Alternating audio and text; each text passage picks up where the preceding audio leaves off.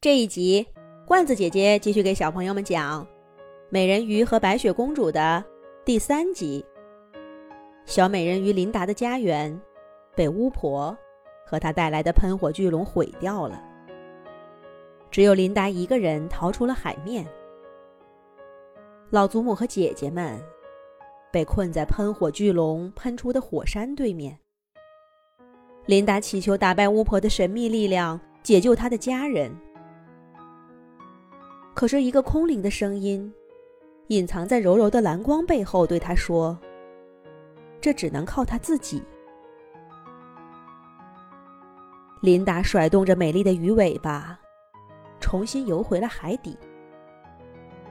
他拿起那瓶巫婆千年以前留下的药水，义无反顾地踏上了岸边的沙滩，去寻找握着冰雪宝剑的白雪公主。老祖母悲凄的哭声在他身后响起。琳达甚至都顾不上回应。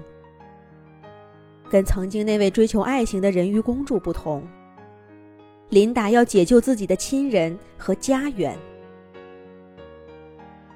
琳达那双鱼尾巴变成的双脚，踩在粗粝的沙滩上，钻心的疼痛让她几乎站立不稳。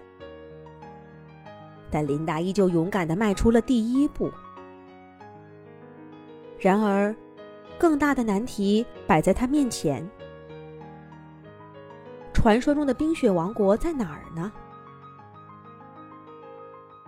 琳达沿着岸边的沙滩走着，他问岸边的小螃蟹：“亲爱的小螃蟹，你能不能告诉我，冰雪王国在哪儿？那里有没有一位拿着冰雪剑的白雪公主？”小螃蟹摇摇头说：“美丽的小姑娘，我从来没有去过冰雪王国，也不认识白雪公主。但我想她一定在远离大海的地方。你先离开这片沙滩，往前面的森林走吧。说不定那里的动物会知道。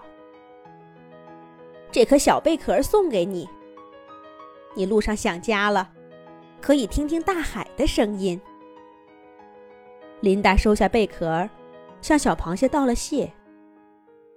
她穿过沙滩，走进岸边的红树林，然后是茂密的热带森林。森林里的软泥和落叶，让琳达的脚舒服了很多。可是潮闷的雾气，把水滴。洒在他的脸上，这可不是大海里清凉的海水，热得琳达快窒息了。冰雪王国会在这么热的地方吗？琳达问森林里的小鹿：“亲爱的小鹿，你能不能告诉我，冰雪王国在哪儿？那里有没有一位拿着冰雪剑的白雪公主？”小鹿摇摇头说。美丽的小姑娘，我从没去过冰雪王国，也没听说过白雪公主。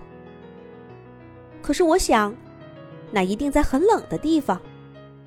你先离开森林，去前面的草原吧。那里比我们这凉快，说不定那里的动物会知道。这些鲜果送给你，你路上饿了，可以拿来充饥。琳达收下鲜果，向小鹿道了谢。她穿过森林，来到了大草原。清凉干爽的风，吹干了琳达脸上的露水。冰雪王国是不是近了？可是这里的草地虽然不像森林一样遮住全部的视线，可是也一望无际，根本看不到头儿。该往哪个方向走呢？琳达又不知道了。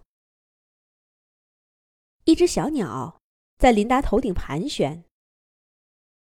琳达抬头问道：“亲爱的小鸟，你能不能告诉我，冰雪王国在哪儿？那里有没有一位拿着冰雪剑的白雪公主？”小鸟摇了摇头说：“美丽的小姑娘，我从没去过冰雪王国，也没听说过白雪公主。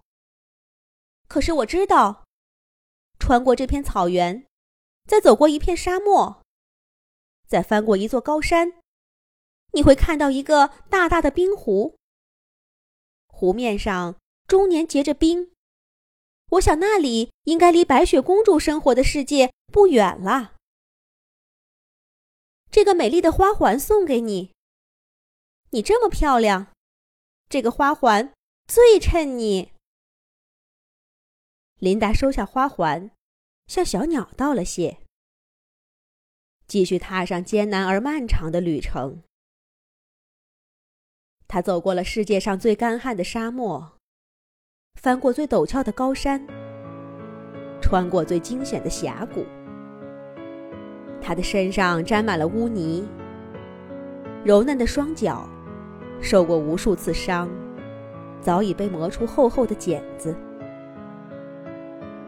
可是，他也遇到许多善良的动物朋友，他们给琳达带来无数的礼物和快乐。